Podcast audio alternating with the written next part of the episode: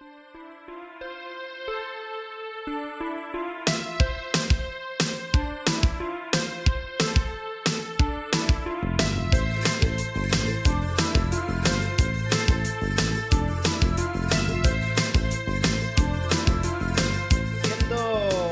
Las 7 de la tarde del día sábado 29 de agosto del año 2020 y a días de haber comenzado la campaña por el apruebo, este tránsito histórico que nos va a llevar a un país nuevo, esperamos.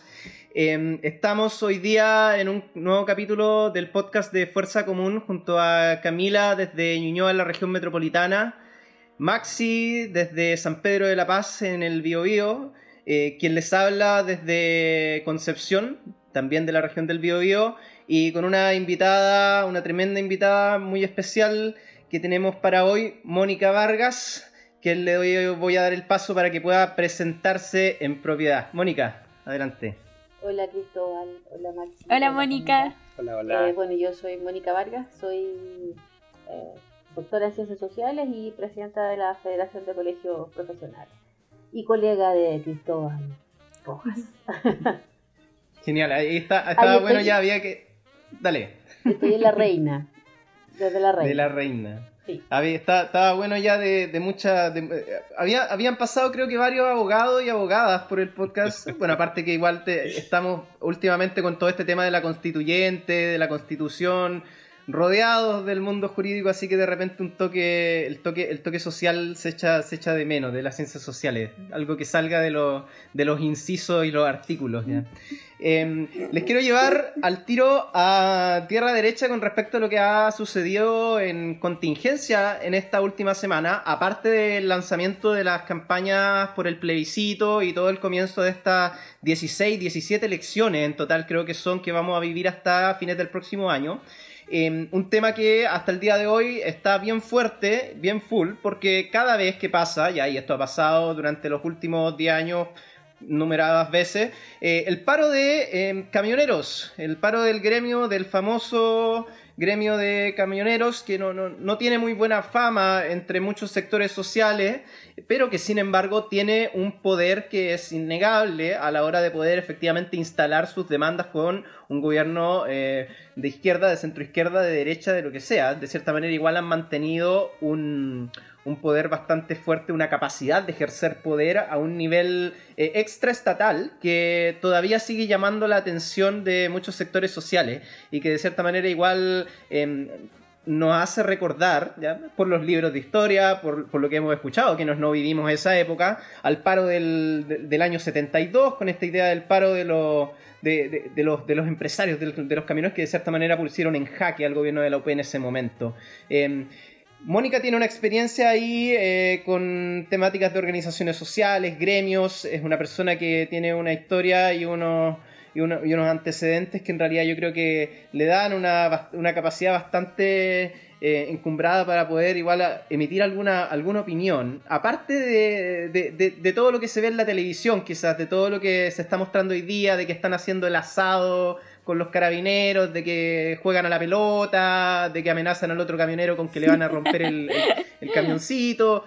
Y todos esos shows que suelen pegarse, falta que vayan de nuevo al frontis de la moneda a entregar una carta. Em, Mónica, ¿Qué te parece este, este, este, este juego de poder, que de cierta manera, este ejercicio de poder que hace que el gobierno, em, con el primer reclamo que hacen los camioneros, eh, saquen al tiro em, ciertas, ciertas urgencias, a lo mejor un poco más subterfugia, hacia el Congreso para que empiecen a aprobar leyes que son las que están exigiendo los camioneros. Le cedo la palabra, Mónica. Gracias. Mira, la verdad es que yo en el tema de camioneros pondría tres elementos. El primero es aquello que hace referencia a eh, la desigualdad ante la ley.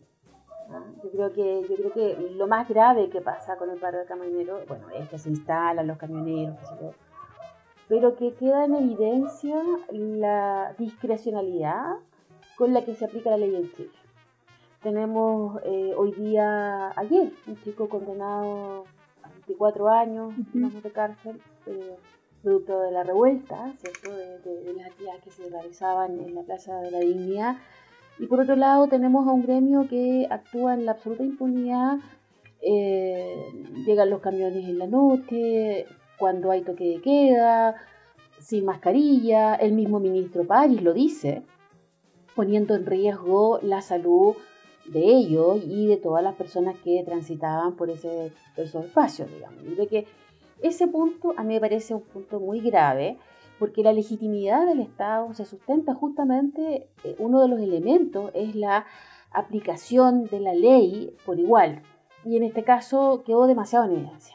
¿ah? Eh, eh, hubo una suerte de justificación por parte del ministro del Interior, lo que a mí me parece también tremendamente grave, y ese sería como el segundo punto, la actitud que toma el gobierno frente a esto. Entonces, de alguna manera justifica esta situación, lo que nos hace pensar, ¿cierto?, que había una suerte de, mm, no quiero decir colusión, pero busco un sinónimo más suave y no me resulta, digamos, ¿cierto? Una suerte de, había una suerte de coordinación, digamos, ¿ah? para poder ponerlo en palabras más bonitas, eh, entre el gobierno y este grupo de camioneros, lo que se suma a lo anterior que era muy grave. Y el tercer punto que a mí también me parece muy, muy crítico es que en realidad ahí no estaban los camioneros. ¿ah? Ahí habían algunas empresas de camiones. Mm. Entonces en el sur había una empresa que tenía 250 camiones, en la ruta 68 habían tres empresas que además, o sea, ahí me parece tremendo porque habían tres empresas que aportaban todos los camiones que estaban detenidos. Es decir, eran tres personas, dueños de tres empresas que paralizaron la ruta 68 y nadie dijo nada de parte del gobierno. Eso es grave.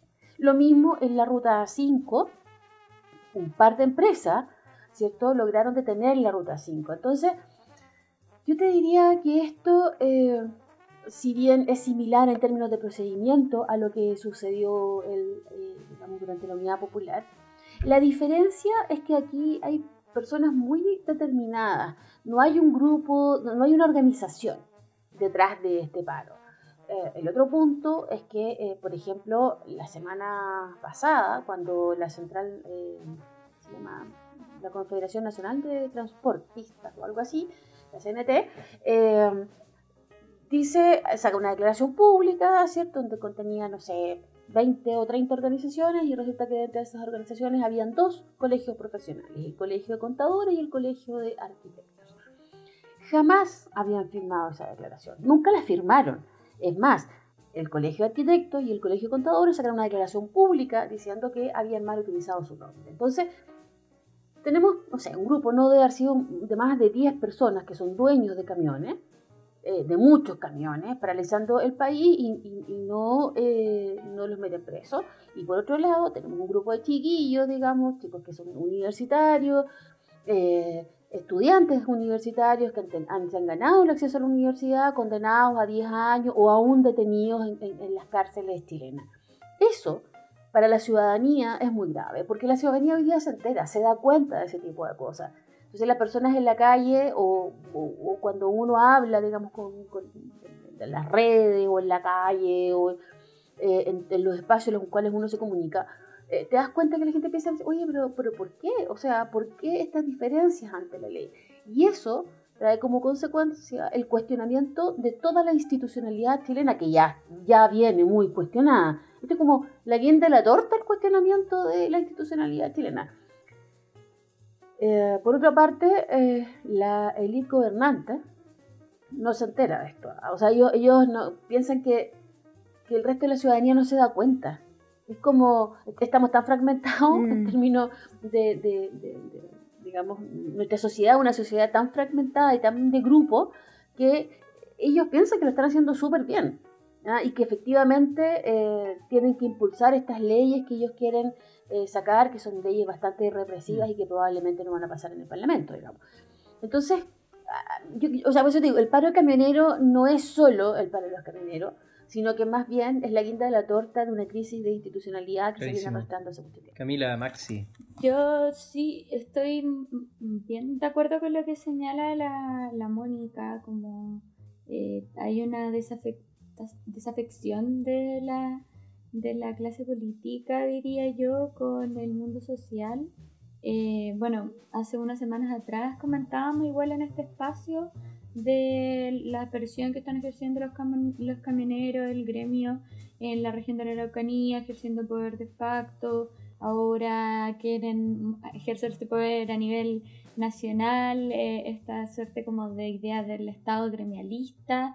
Em, y, es curioso cómo este gremio sí puede conectar, por decirlo de alguna forma, con los intereses de cierta clase política, pero parece que otros gremios quedan completamente excluidos de la conexión con el oficialismo. Entonces, eh, surgen muchas interrogantes a raíz de eso.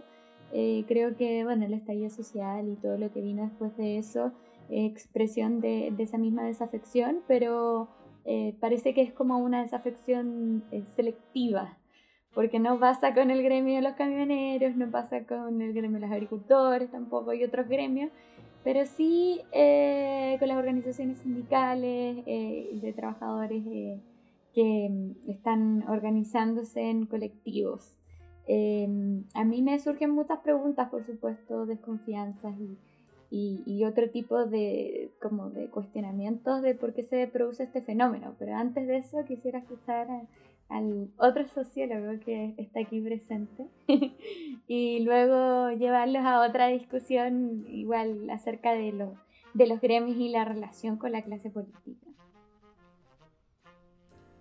Sí, yo cerrando un poco el tema del, paro de camioneros, yo creo que aquí, el, como lo dijo Mónica, el tema de la desigualdad de la ley y el peligro de la aplicación de la ley a los opositores, solamente a los opositores. La, ley anti, antibarricadas eh, que, surgió a propósito del que baila paz en octubre, noviembre, eh, era una ley que precisamente se podía aplicar en esta situación de corte de carreteras, pero ni la Intendencia ni Carabineros en su momento eh, la aplicó. O sea, estamos hablando de que existen cúpulas o de poder o organizaciones que en realidad no son iguales ante la ley como todos los ciudadanos. Em, ni siquiera, ni siquiera vamos a hablar del tema sanitario, porque eh, algún tipo de control respecto al tema sanitario en, este, en estas dos noches de, de fonda, porque en realidad lo que hicieron los camioneros estos días fue adelantar la celebración del 18 de septiembre, que, que nadie la va a tener, pero que ellos ya la están, ya la están teniendo.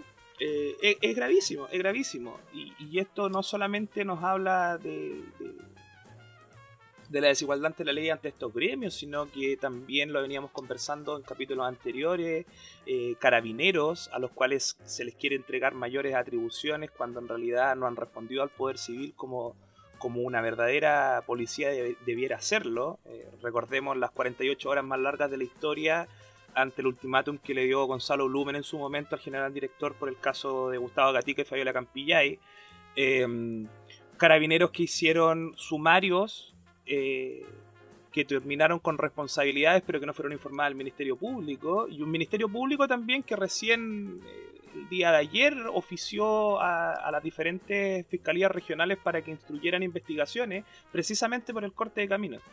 Entonces, eh, la desafección institucional que la gente siente desde octubre y que, se va sintiendo más fuerte ahora que comienza la campaña por, la búsqueda de una nueva constitución, eh, es fuerte y yo creo que tiene que ser eh, no, no, tratada con cuidado, sino que tiene que ser tratada pronto y efectivamente para eh, relegitimar las instituciones políticas y jurídicas del país.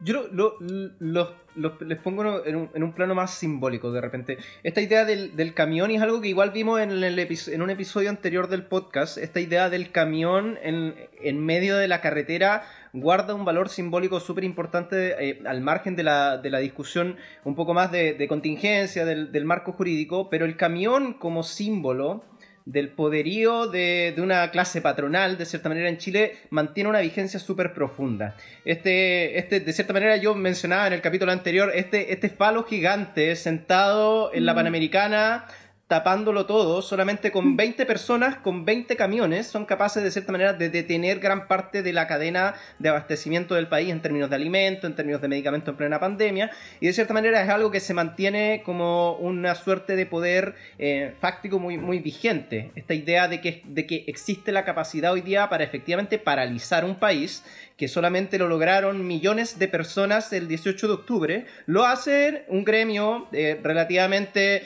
importante en términos de la logística de distribución de productos, pero que de cierta manera es em, poco representativo con respecto igual a, a, las grandes mayorías que hoy día en Chile están pidiendo ciertos cambios. Acá lo que se está pidiendo es más represión muchas veces. Y en ese sentido, de repente, el poder simbólico es bastante decidor. Y aquí lo, los quiero llevar a otro tema, en, en, esta idea del poder simbólico y el poder simbólico que coincide ya paralelamente con que el paro inicia muy cercano al comienzo de la campaña eh, del plebiscito y que por lo tanto em, hay muchas, ahora algunas columnas que andan dando vuelta diciendo que el paro de los camioneros es efectivamente el banderazo de lanzamiento del rechazo. Y en ese sentido el simbolismo en realidad queda cristalizado eh, en esta idea de, circunstancias que se van encontrando en el camino y que hoy día la idea del, paro de los camioneros de cierta manera refuerza en muchas cosas, por ejemplo la campaña de Cast, el tema de la violencia en la Araucanía, el tema de, em, de esto, de salía el otro día en la tele una señora en Mentiras Verdaderas diciendo, hablando acerca de los mapuches malos y los mapuches buenos, y de cierta manera eh, encuentra su relato dentro de la idea de del rechazo. De cierta manera se ve reflejada una idea simbólica que está plasmada en el rechazo y se cristaliza en, este paro, en estos camiones, en estos, en estos falos, de cierta manera que son capaces de bloquear una Panamericana completa con, banderas chilenas y que finalmente igual es una, es una foto, es una postal bastante fuerte para un país que efectivamente hace algunos meses atrás hacía lo mismo pero con millones de personas en la plaza más simbólica del país. Y ahí los llevo lanzamiento de las campañas del plebiscito. ¿Cómo lo ven? En función igual de este panorama y de este banderazo del rechazo que es el paro de los camiones. Sí, de todas formas yo creo que el banderazo del, rechazo como por gremio eh, es el paro de los camioneros. Eso son la, ahí vendría siendo como la suerte de organizaciones sociales respaldando como el rechazo eh, simbólicamente. Eh, bueno, todavía igual mm, hay que eh, entender que estamos en un contexto de pandemia, por ende eh, las tradicionales, las tradicionales como actos de eh, los comandos, como con presencia en espacios públicos, respaldados por militancia, por organizaciones, etcétera, no seríamos responsables que se den en atención a la salud pública. Y en ese sentido creo que mm, hay que estar a la altura de la primera prioridad en el país, que queremos eh, resguardar la salud pública de, las personas que habitan en Chile y también entendiendo que eso nos permita tener un plebiscito seguro. O sea, hay, hay hartas cosas en juego, queremos hacer campañas, sí, pero eh, también que sea una campaña responsable y que también sea una campaña lo más representativa, es decir, que no solamente los comandos estén vinculados a eh, como tal comando igual a tal coalición, sino que eh, haya una, mirada un poco más amplia en relación a los comandos. Y eh, yo creo que en ese sentido el, el mundo social tiene un papel súper importante como actores políticos finalmente eh, las organizaciones sociales que han estado coordinándose en distintos espacios, eh, sobre todo a raíz del, del, movimiento del 18 de octubre, eh, que son parte importante del proceso constituyente, que son parte también de la gestación del proceso constituyente, que han estado realizando acciones concretas, debiesen identificarse con ciertos comandos, no en el sentido de deberían tomar bandos, sino que que se destruya esta idea de como esta asociación que se produce inmediata de ah, el comando que Chile decía ah, igual a Alfa, el eh, Chile digno, ah, igual a, a Unidad por el Cambio, como, que eh, yo creo que hay que apuntar a destruir esa como em, como esos sinónimos que se están produciendo a nivel de, de comandos por el apruebo.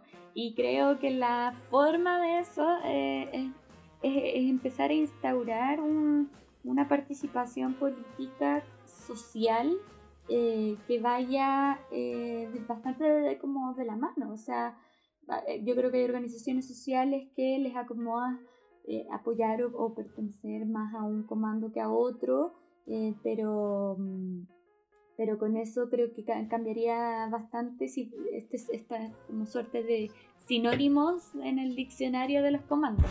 No sé qué, cómo lo ves tú, Mónica.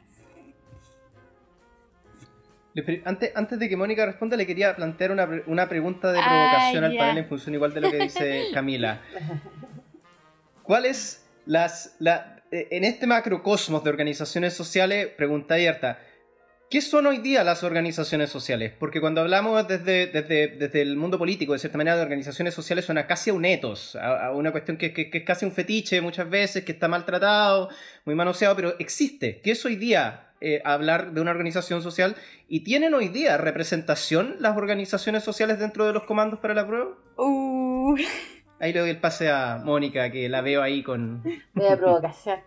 Yo primero, primero responder un poquito el planteamiento de, ustedes en términos de que eh, el paro de camioneros es el banderazo del rechazo.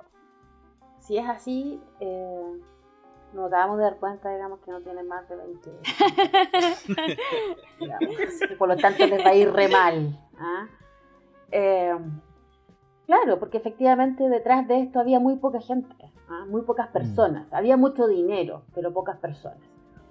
Segundo, eh, claro, es la demostración que eh, en Chile, cuando se intenta hacer un Chile más equitativo y más democrático, hay un grupo de la sociedad que no le interesa y eh, llaman a los transformers malos, ¿cierto? Y ponen a los transformers malos ah, ahí parando el tránsito.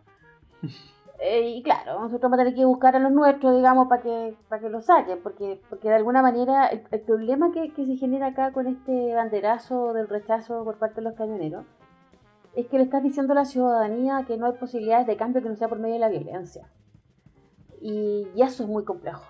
¿ah? O sea, estamos iniciando un proceso que de alguna manera podría cambiar el curso de nuestro país en términos de intentar resolver los problemas pacíficamente. Y eh, la primera actividad que hace el rechazo, ¿cierto?, es un acto violento, de, bloqueo, de una muestra de fuerza.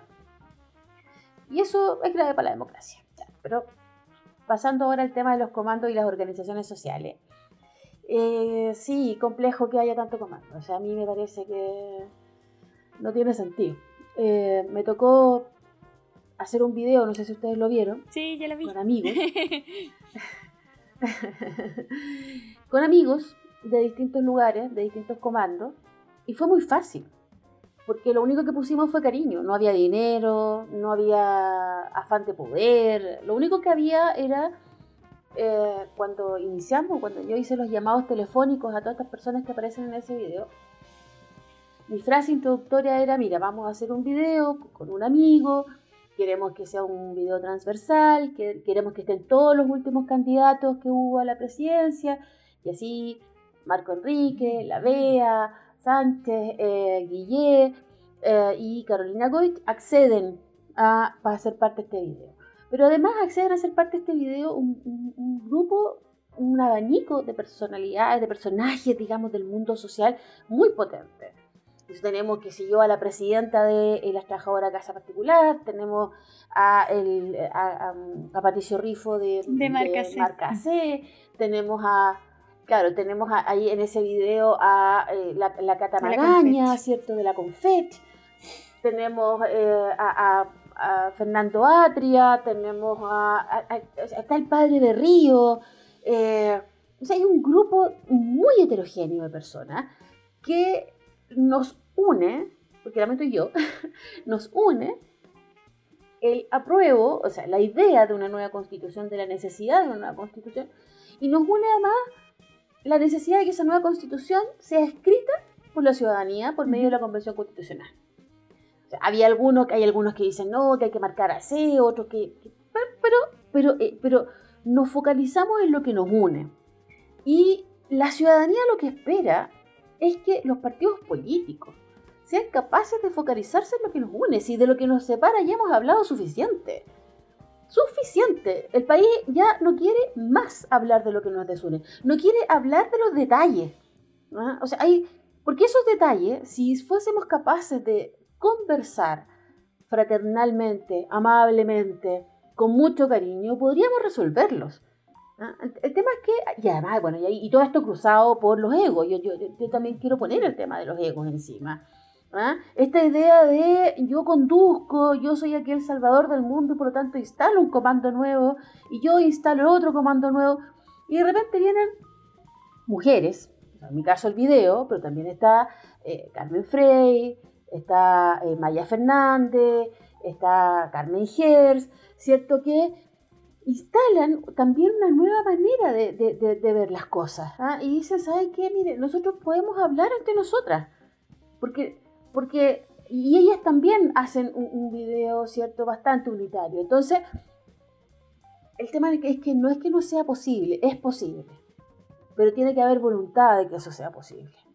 ¿Ya? Entonces, así cuando Cristóbal me decía lo de los camioneros, yo de repente digo, bueno, algo, algo de ese proceso también pasa en estos partidos políticos de oposición. ¿ya? Lo voy a poner así para que ustedes se imaginen qué es lo que quiero decir, pero, pero efectivamente, digamos, aquí hay un, ¿cierto? una idea de yo eh, soy el salvador de, esta situación y por lo tanto mi partido tiene que llevar la guaripola de la cuestión.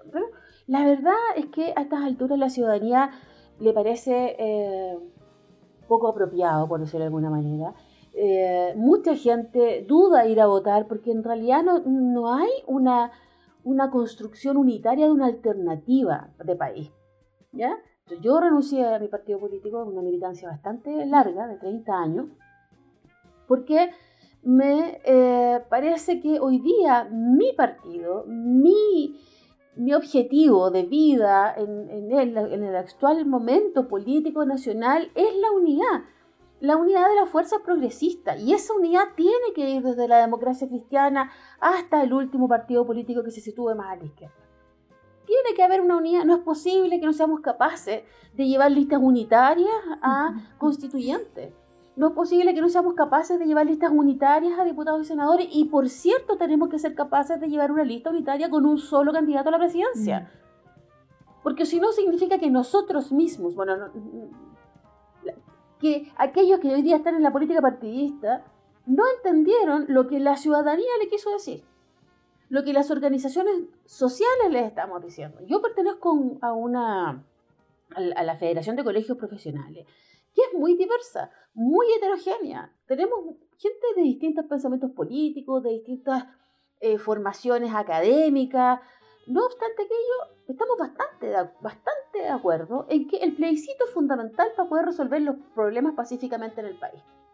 Entonces, eso es lo que tiene que escuchar hoy día la ciudadanía. Eso, eso es lo que, perdón, los partidos políticos, porque la ciudadanía eso es lo que está demandando. Y por supuesto, tomar en consideración la opinión de las organizaciones sociales, que tampoco está siendo tomada suficientemente. O sea, con Camila tuvimos que poner un, recurso, ¿cierto? Eh, en em, el Tribunal Calificador de Elecciones, básicamente porque habíamos quedado fuera. Y cuando aceptaron ese recurso, igual nos dejaron fuera, porque igual teníamos que ser parte de algún partido político para participar en la campaña. Y a mí, en mi federación, nos dijeron no. Nosotros no participamos en la campaña porque no queremos estar el alero de ningún partido político. Entonces, yo creo que ahí hay un punto que eh, es transversal a la élite política chilena. Y, aquí voy a poner un poco mi, tema de tesis doctoral, que fue la concentración del poder y la legitimidad del orden en Chile. Porque la deslegitimación del orden está dada porque hay una fuerte concentración del poder en manos de, muy, unos pocos que se distribuyen transversalmente en distintos partidos políticos. Entonces, hay una élite política que, que, que, que, que está en todos los partidos políticos, pero que no logra, ¿cierto?, ver lo que está sucediendo al otro lado. Y eso es transversal, no es que haya un partido que concentre la ley, no. O sea, en todos los partidos se replican lógicas eh, endogámicas, lógicas eh, de, digamos, de amicales, ¿cierto? O sea, los amigos con los amigos, eh, hay, mucho nepotismo. Entonces tú te das cuenta que eh, el asesor de la diputada o del diputado tanto es hijo del el vicepresidente del partido y el hermano, el vicepresidente del partido, ¿cierto? También está en, ocupando un cargo en una organización y resulta que eh, se le considera para poder hacer asesorías al partido. Entonces, esa lógica, que es la lógica que queremos romper y que de alguna manera estos partidos nuevos han intentado romper, se va replicando en todos los partidos políticos. Y eso es, es, muy complicado. Y eso hace que hoy día tengamos cuatro o cinco comandos. Yo creo que, eh, o sea, estoy muy de acuerdo con lo que, con lo que dices, Mónica. Yo creo que en ese sentido eh, la, la pandemia viene un poco a democratizar el tema de la campaña por el apruebo, esto que no se hagan estos banderazos y que... Porque vamos a decir que la, franja electoral televisiva, yo no, sé las estadísticas, pero tiendo a pensar de que no la pesca mucha gente. ¿ya? Todo el, todo el, movimiento de, la, campaña hacia redes sociales, eh, Instagram, Twitter, YouTube, etc., eh, lleva a que gente que puede haber quedado fuera de la franja televisiva porque no le entregaban tiempo, porque no, no formaba parte de algún comando de un pacto, puede hacer campaña en este medio, en este medio donde, eh, más allá de las críticas que se le puede hacer a la comunicación por redes sociales, es bastante democrático en su, en su alcance, más allá de los, algoritmos y todo eso. Yo creo que lo importante en esta, en esta elección histórica es... Eh, que la diferencia, la diferencia está en el apruebo y en el rechazo, y la diferencia está en si se va a tornar en una discusión de políticas partidistas o si se va a tornar en este periodo hasta octubre en una, en una formación de educación cívica hacia la gente. Nosotros lo conversamos con Cristóbal en otro, en otro programa. Lo importante es que hoy día la gente en este periodo vote lo más informada posible qué es lo que significa modificar la constitución, qué es lo que significa cambiar la constitución, qué es lo que significa la convención constitucional, qué es lo que significa una convención mixta, los plazos, etcétera, etcétera. Yo creo que ese es el enfoque que se le tiene que dar y que creo que hasta cierto punto se le ha ido dando desde el miércoles a la campaña por el apruebo y posteriormente a lo que, a lo que sea la, elección de los convencionales, sea total o, parcial.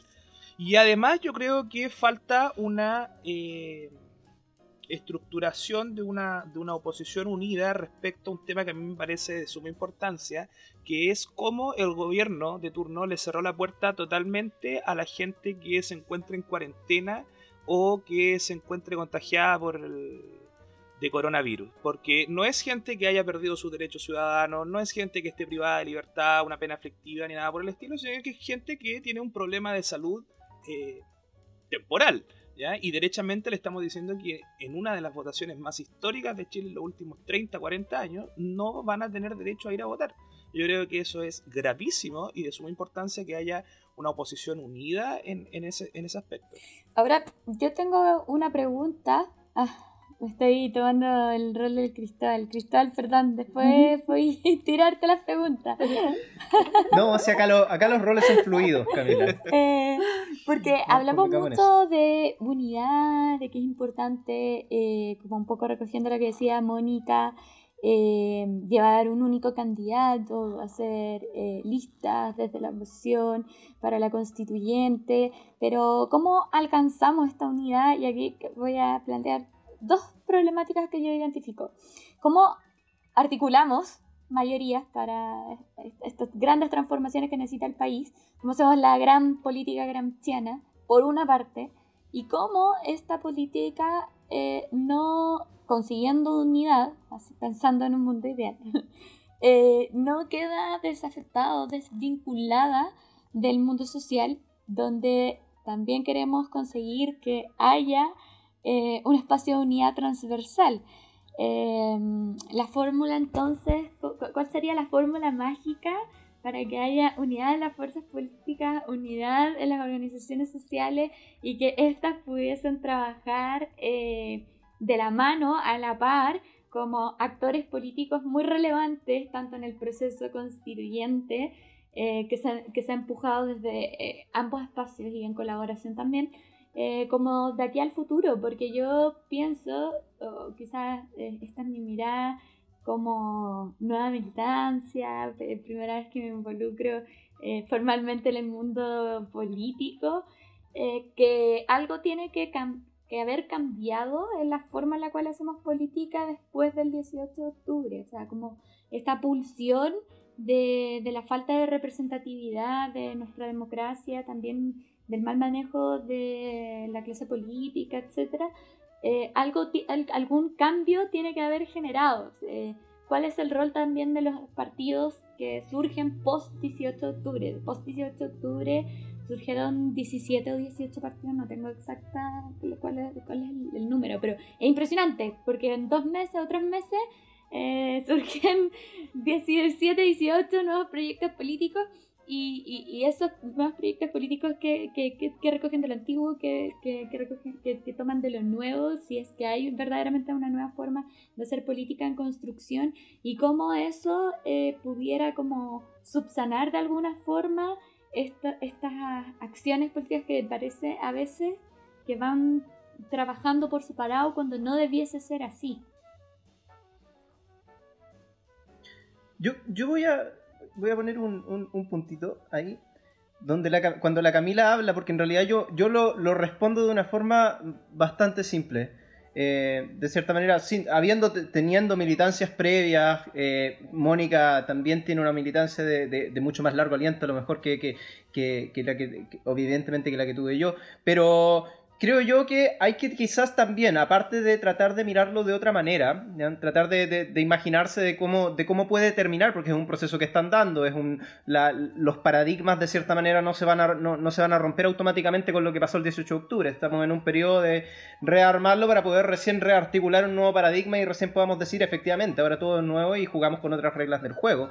Pero la idea esta, de esta fórmula mágica que menciona la Camila, yo creo que es el eterno, la eterna búsqueda de, digamos, de, los sectores de, izquierda, de centro izquierda, por decir cómo logramos esta, esta gran unión, este gran bloque, este, este, esta idea de la unidad nacional, por un objetivo comunitarista. De cierta manera, yo, yo creo que eh, no sé si es posible. Yo hablaría de los tipos ideales ahí. Hay un tipo ideal, efectivamente, de, acción política eh, que refiere a lo mejor a un, a un fin político que efectivamente puede ser una, nueva constitución y la acción política debería ser unifiquémonos para efectivamente conseguir este fin político. Pero es un tipo ideal que de cierta manera en, el, eh, dentro de, la atomización de, las grandes, de, los partidos de izquierda, dentro de la atomización de las mismas organizaciones sociales, la sobre profesionalización muchas veces de, muchas de estas organizaciones o la, la gremialización de muchas de ellas, de cierta manera igual de repente nos impide vislumbrar un futuro cercano a lo mejor en el cual podamos decir, aparte del plebiscito que era totalmente realizable, efectivamente podríamos tener a lo mejor esta suerte de unificación, unidad de la izquierda que eh, es, es hoy día se ha transformado en un ethos muy, muy trabajado, que personalmente desde, desde el año 2011 se venía escuchando muy fuerte con todo este renacer que se le llamó esta primavera de los movimientos sociales en Chile, pero que hoy día igual decanta en este proceso de, de cambio constitucional donde volvemos a ver en realidad espejos de lo que fueron las elecciones diputacionales anteriores, por ejemplo, coaliciones muy similares, pactos muy similares, eh, a lo mejor no es la misma gente la que va a postular a la constituyente porque hay una inhabilidad después que no les, no les permite ser candidato a otra cosa. Hay un cálculo político igual. Entonces, de cierta manera, yo lo miraría como tipos ideales hacia el futuro al cual queremos construir, en la medida en que de cierta forma seguimos hasta el momento jugando con las reglas del juego del paradigma que aún es hegemónico. Hemos construido una suerte de contrapoder a este poder y va a surgir otro, pero de cierta manera aún estamos construyendo este, este nuevo, eh, eh, esta nueva realidad. Entonces, creo que a lo mejor los tiempos son lo suficientemente acotados como para decir... Em, habrá que analizar más adelante, pero es una visión un poco más negativa, un poco más pesimista con respecto al, tema. Yo siempre eh, creo que se puede mirar a lo mejor un poco con un poco más al horizonte con respecto a esto, porque hoy día en realidad si lo ponemos en perspectiva política, el 18 de octubre fue hace eh, menos de un año y la posibilidad que eh, efectivamente había de generar una unidad entre todas las organizaciones sociales y los partidos de izquierda para el plebiscito a lo mejor era más real, pero para para lo que viene para adelante, claro, efectivamente quizás era un poco más difícil. No sé cómo lo ve Mónica, a lo mejor estoy hablando... A ver, dos cosas. Primero, eh, lo que planteaba Maximiliano. Eh, hay un curso de la U abierta de la Universidad de Chile, que está muy bueno, que termina el 4 de septiembre, les recomiendo, si no lo han tomado, es cortito, muy bueno. Y habla de temas, eh, de temas La- creo que se llama La Constitución en debate, ¿no? Abogado, eh, Sí, ya la en Constitución la debate, primera versión. Así Sí, que para bueno. los que tienen que tomar esta versión, está buenísima, está enchulada además, o sea, tiene, tiene, tiene elementos del plebiscito, por lo tanto es, es- muy potente tomarlo. Eh, para los que nos están escuchando eh, y para ustedes, digamos, o sea, termina el 4 de septiembre, así que tienen que apurarse, o abierta uchile.cl y ahí está. Eh, ese como, como el punto de la educación. También, eh, bueno, las organizaciones sociales nos corresponde, eh, sobre todo a nosotros como federación, también un poco educar eh, en términos de las implicancias que tiene votar de una u otra, de otra manera, ¿no?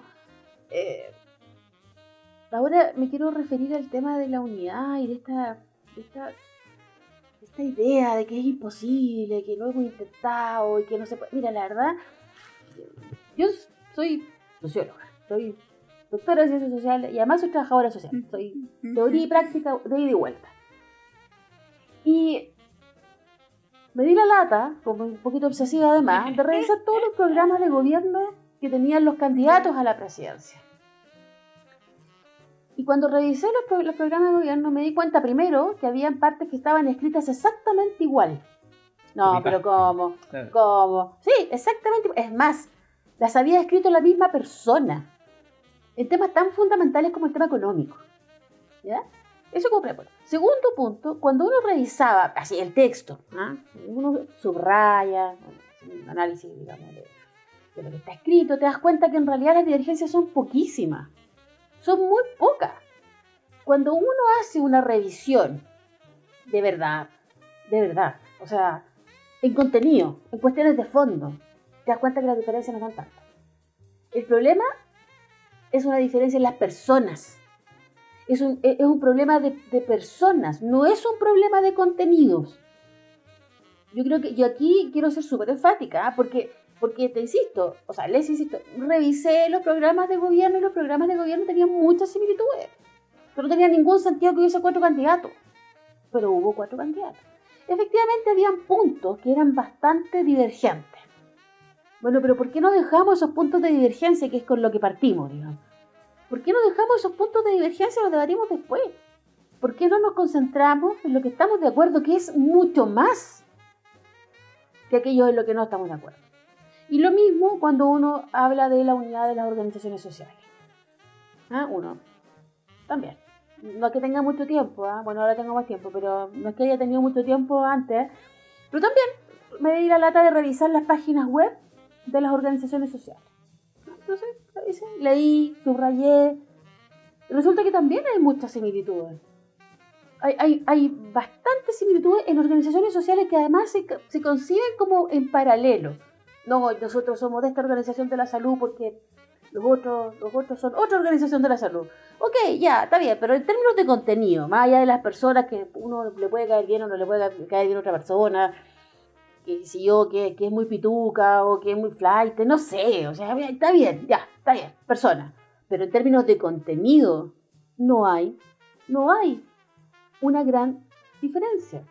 Entonces, aquí el tema es que, para ustedes, que, que son más jóvenes, digamos, intentar también cambiar ese discurso de la imposibilidad de la unidad.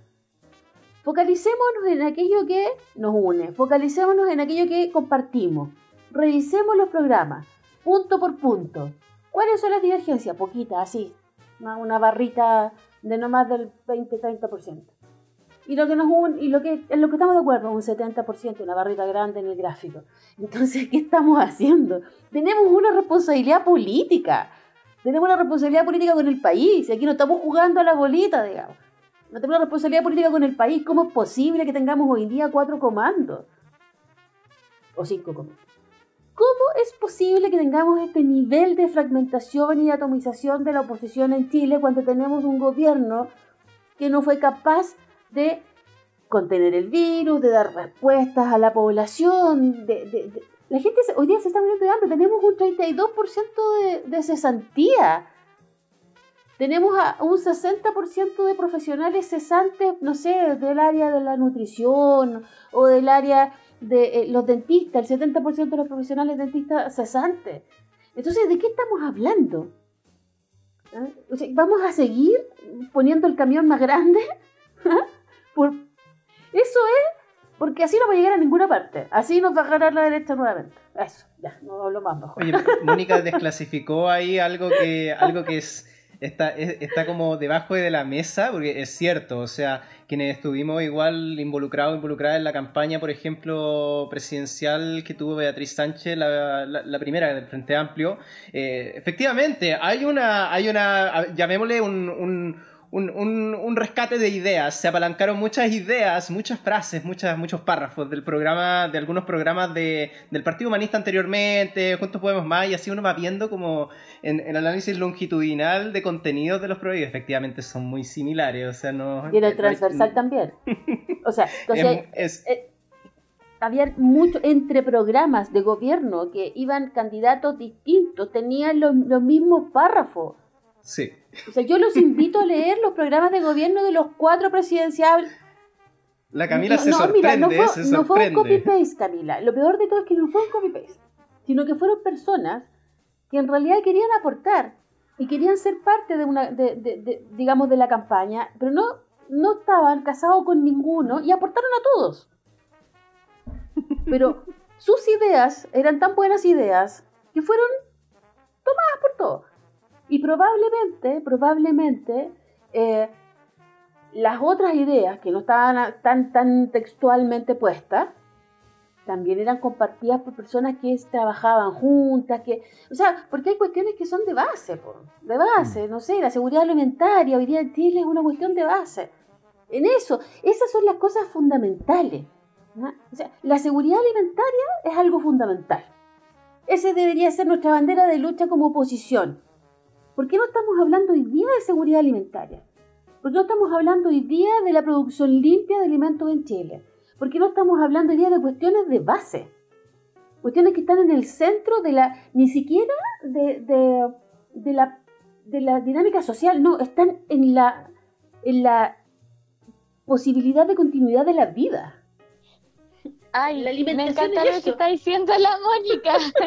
Ahí te, tocaron la fibra, Camila. Sí, me tocaron la fibra. Lo que pasa es que, eh, como que, claro, recogiendo un poco el, el, tema de, de, que, de, que, es un tema de, vida, la seguridad alimentaria, bueno, a mí me ha tocado verlo como dentro del desarrollo de temáticas de medio ambiente, siempre se propone como, o sea, no siempre, pero ahora que se están, están surgiendo conversaciones en torno a propuestas constitucionales eh, en materia de medio ambiente, eh, ha surgido el tema de la seguridad alimentaria y también cómo entendemos que estas problemáticas finalmente no están disociadas del de, eh, el medio ambiente, como el ser humano es parte del medio ambiente. Y por ende la seguridad alimentaria y los medios de producción de alimentos que eh, son temas como, no es lo mismo, pero igual están relacionados, eh, forman parte de una visión no solo de sociedad, sino que una visión de mundo. Y aquí ya me voy a tirar otro rollo que quizás no tenga nada que ver con lo que estábamos hablando al principio, pero creo que tenemos que empezar a pensar, como un poco retomando la idea de unidad, no en, como de forma más integral, una visión de, de, qué es lo que vamos, de qué es lo que queremos construir con este nuevo texto constitucional. ¿Cuál es la protección que, que, queremos eh, respecto de, algunos sujetos de derecho? Eh, ¿Cuáles son los temas que queremos abordar? ¿O estamos pensando en algo más grande? ¿Estamos pensando en, en un nuevo modelo de sociedad? ¿Estamos pensando en un nuevo modelo de mundo? En, en cómo vamos a abordar a los sistemas sostenedores de la vida y ahí es clave la alimentación, la eh, seguridad alimentaria para los seres humanos, pero también eso está también muy relacionado con los medios de producción de alimentos que son muy importantes para la afectación y el impacto ambiental. Entonces, finalmente hay una interrelación de temas y yo creo que, que, esta mirada de unidad no solamente tiene que eh, eh, ser un correlato de fuerzas con un objetivo, en este caso político-social, sino que también eh, esa misma mirada de unidad debiese estar alineada con, con, lo que estamos pensando para incorporar a un nuevo texto constitucional. Sí. medio rollo. Oigan, mire, yo ya que estamos eh, tomando roles fluidos dentro de la moderación, en, la, en el capítulo anterior, cuando hicimos el live con Mario y Mariana, y Camila también, eh, inauguramos, creo, una nueva sección que es eh, ponernos en los zapatos de estar dentro de la convención constitucional, redactando una nueva constitución. Y en ese sentido, yo quería plantearte la pregunta a ti, Mónica, respecto a la resignificación que hay que darle a los colegios profesionales, ya como organizaciones también sociales. Porque recordemos que uno de los objetivos logrados por la constitución de Guzmán fue precisamente el quitarle eh, jibarizarlo al punto casi de eliminar cualquier posibilidad de acción que tenían los colegios profesionales, tal cual como lo hicieron con la acción política eh, de la gente y, la, y la, los requisitos, por ejemplo, para inscribir una fuerza política nueva. Pero específicamente en el tema de los colegios profesionales, ¿cuál crees tú, si estuvieras discutiendo la nueva constitución, que debía serle la debiera ser la resignificación que se les tiene que dar? Bueno, eh, efectivamente, la constitución del 80 cambia la lógica de los colegios profesionales, eh, pasan de ser corporaciones de derecho público a ser corporaciones de derecho privado, son asociaciones gremiales. Y eso significa que los colegios profesionales no tenemos la tuición ética del ejercicio profesional. ¿Cuáles son las implicancias concretas? Es que si un matrón viola a una mujer eh, que está atendiendo, lo puede condenar la ley puede cumplir la pena, pero va a seguir siendo matrón cuando salga. Los colegios profesionales no tienen la tuición ética, no tenemos la tuición ética y es una pelea que estamos dando. El año 2005, la reforma constitucional del lago genera eh, la posibilidad de que los colegios profesionales tengan la tuición ética. De hecho, dice hoy día la Constitución, una reforma en el artículo 19, dice que los colegios profesionales tienen la tuición ética, pero no tenemos una ley para poder eh, aplicar esa, esa, ese artículo de la Constitución. ¿Y cuál es el punto más complejo? Es que eh, no, podemos, no podemos hacer la colegiatura obligatoria. ¿ya? Entonces, y ahí hay que hacer un cambio constitucional. Para que la colegiatura sea obligatoria, tiene que hacer un cambio constitucional. Tiene un poco que ver con esta cosa de la posibilidad de control ciudadano también respecto al ejercicio de cada uno de los profesionales en nuestro país. Hoy día, no sé, los sociólogos, socióloga, digamos. Puede haber un sociólogo que haga una encuesta y que eh, eh, tergiverse la información, los resultados de esa encuesta y no le pasa nada. ¿ah? No le pasa nada. Lo más puede decir, mira, en realidad, qué sé yo, hizo mal la muestra, eh, tergiversó la información, pero en términos profesionales, de ejercicio profesional, no les pasa absolutamente nada. Entonces yo, si tú me preguntas así como qué, qué artículo pondría, podría ¿cierto? Esta idea de la obligatoriedad de la colegiatura y que los colegios profesionales son eh, eh, entes, digamos, espejos del de, eh, Estado dentro de la sociedad para poder colaborar. ¿ah? Que es como, además, hoy día en muchos países del mundo sucede. O sea, tú no puedes ejercer como, como sociólogo, no puedes ejercer como trabajador social, no puedes ejercer como, como médico, como kinesiólogo, digamos, sino si tu colegio profesional no te admite pero además, y que hay un punto también importante, eh, la consulta de la política pública se hace a los colegios profesionales, ¿ya? Eh, en otros países. Y eso, a eso es lo que tenemos que apuntar, digamos. Es decir, si va a haber una política, qué sé yo, de mm, la cifra en Chile, el INE, por ejemplo.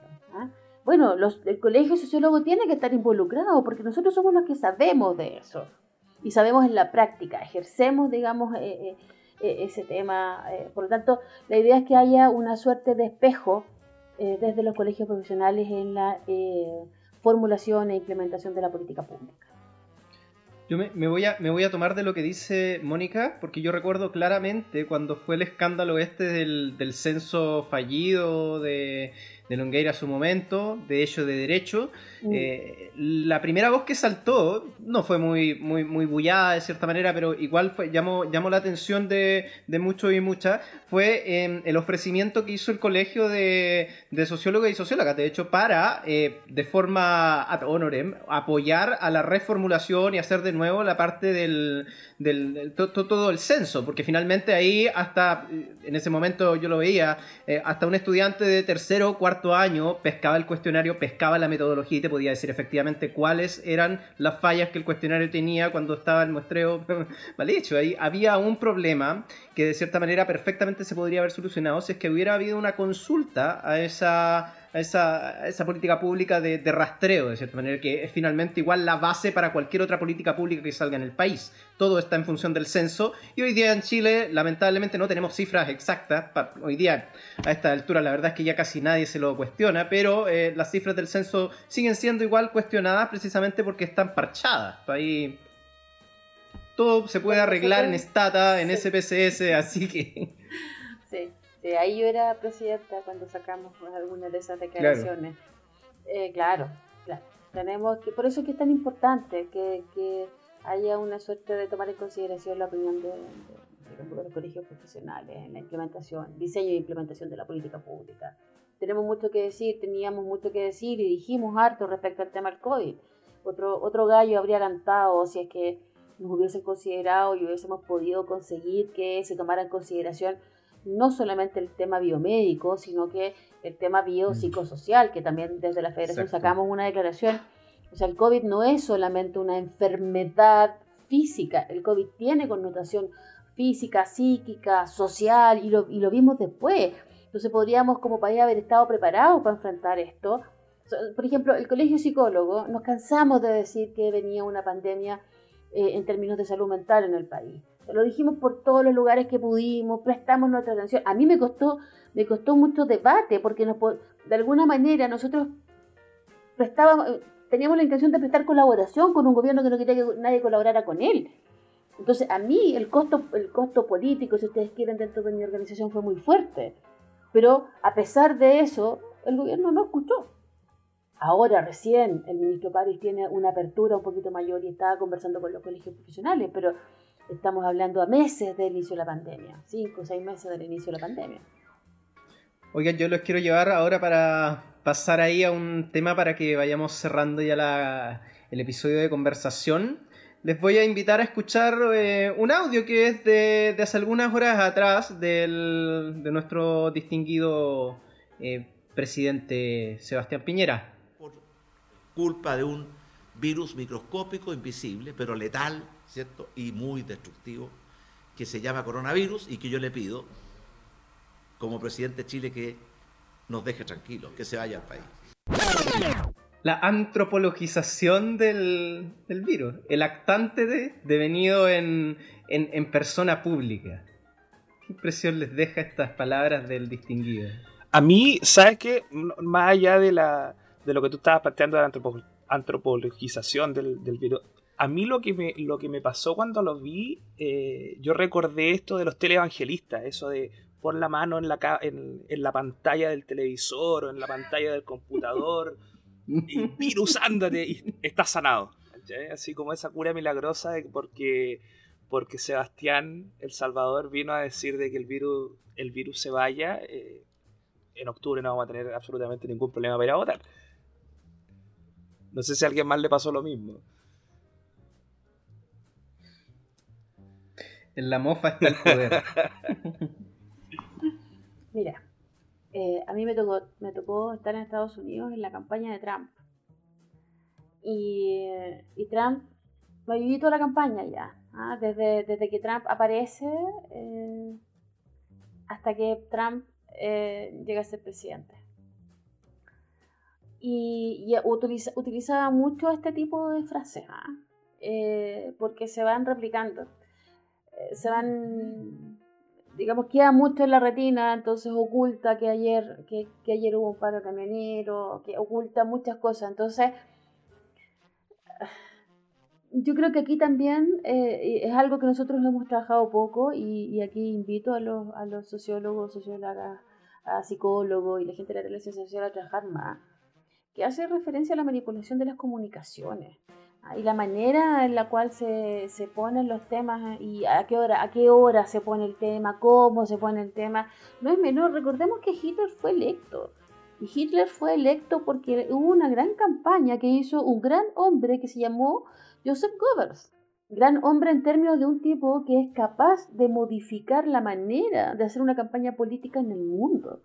De ahí en adelante, las campañas políticas funcionan con una lógica distinta, con una lógica del absurdo, pero instalado en lo más profundo del dolor de la población. ¿ya? Entonces, el dolor hoy día de la población en Chile es el virus. Ese es el dolor. Entonces, cuando un presidente me dice a mí, quiero que se vaya el virus, virus, ándate, sí, en realidad ándate. Quiero que se vaya, todos queremos que se vaya. Entonces, ¿cómo de alguna manera también produce una suerte de, de, de, engarce con la población? ¿Ya? A lo mejor ustedes son jóvenes críticos y muy estudiados, dijo mi abuelita y no sé qué, pero la población común y corriente, cuando ve esto, tiene una suerte, dice, ah, el presidente está siendo empático conmigo. Entonces, ojo, aquí eh, eh, eh, el gobierno de Sebastián Piñera utiliza muchísimo la manipulación comunicacional. O sea, no, no, olvidemos que uno de los subsecretarios del Interior era sociólogo. Entonces, aquí también hay toda una construcción y yo creo que la disputa simbólica por parte nuestra también tiene que entrar en esos espacios. O sea, cuando nosotros instalamos, la gente hoy día tiene mucho miedo, tiene pena, tiene miedo, está eh, está, tiene una sensación de inestabilidad muy fuerte. Y cuando yo le ofrezco una campaña por el apruebo y por la Convención Constitucional que replica la idea del miedo, me pone el miedo enfrente, me, pone eh, la rabia enfrente, yo la verdad es que pienso si voy a ir a votar o no, porque yo no quiero ver eso. Yo quiero algo que me ofrezca estabilidad y que me ofrezca felicidad que me ofrezca bienestar. ¿ah? Entonces, ¿qué hace la campaña del rechazo? Ofrece estabilidad, dice no vamos a cambiar nada porque no es el momento. Entonces ahí también hay una suerte de engarzar muy bien con eh, el dolor de la población. Eh, no sé si ustedes han escuchado este concepto, que es el concepto del dolor, el dolor de la sociedad. ¿Cuál es, el, cuál es ese, dolor? ¿Qué, ¿Qué, es lo que toda la población hoy día está sintiendo en lo más profundo. Entonces, si yo le, abro le hablo a ese dolor, consigo que la población se sienta identificada conmigo. Bueno, eso, podría hablar horas, porque me encanta, pero, pero sí, yo creo que, o sea, más que, más que un, hecho anecdótico, anecdótico, yo creo que es algo que tiene un sentido también. yo no creo que Piñera, Piñera es un hombre súper inteligente, no las tonteras que dice tienen siempre un, un objetivo. En el absurdo está el poder, eh, no lo digo, no lo digo a la ligera. Ahí es, una verdad comunicacional ese hecho. La gente lo nota y se nota, por algo igual se replica muchas veces.